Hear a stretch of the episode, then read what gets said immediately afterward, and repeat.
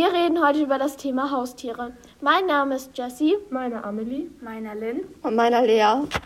Durch Corona haben sich viele Leute ein Haustier angeschafft. Aber ist es denn auch so sinnvoll? Zu dieser Frage kommen wir später noch einmal. Aber erstmal wollen wir über unsere eigenen Haustiere reden. Und über die Arbeit und Kosten, die dann auf einen zukommen werden. Ich habe einen Pony. Und was habt ihr für Haustiere? Ich habe eine Katze. Ich habe einen Hund und vier Kaninchen. Ich habe einen Hund und zwei Meerschweinchen. So ein Tier benötigt viel Zeit. Wie lange seid ihr denn so bei euren Haustieren? Und was sind das für Aufgaben, die ihr erledigen müsst? Ich bin jeden Tag ca. 10 bis 20 Minuten bei meinen Kaninchen. Meine Aufgaben sind Stall ausmisten, füttern, Heu geben und sie nach draußen bringen. Ich pflege und füttere meine Katze zweimal am Tag. Ich bin zwei bis drei Stunden pro Tag bei meinem Pony.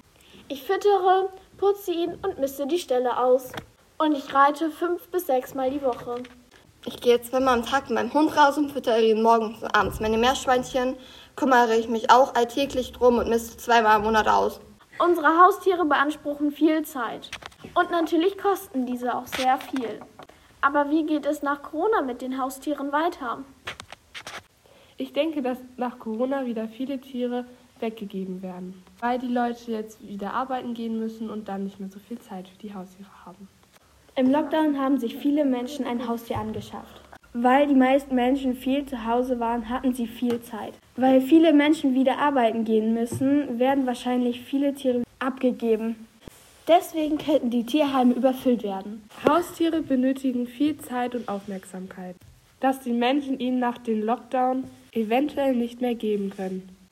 Das war's mit dem Podcast. Hoffentlich hat es euch gefallen. Das war luna.fm, der Podcast der Ludgero-Schule. Abonniert uns jetzt auf Spotify, Apple Podcast oder Google Podcast, damit ihr keine Folge verpasst und lasst bei der Gelegenheit auch gerne eine 5-Sterne-Bewertung da. Wir würden uns freuen. Bis zum nächsten Mal.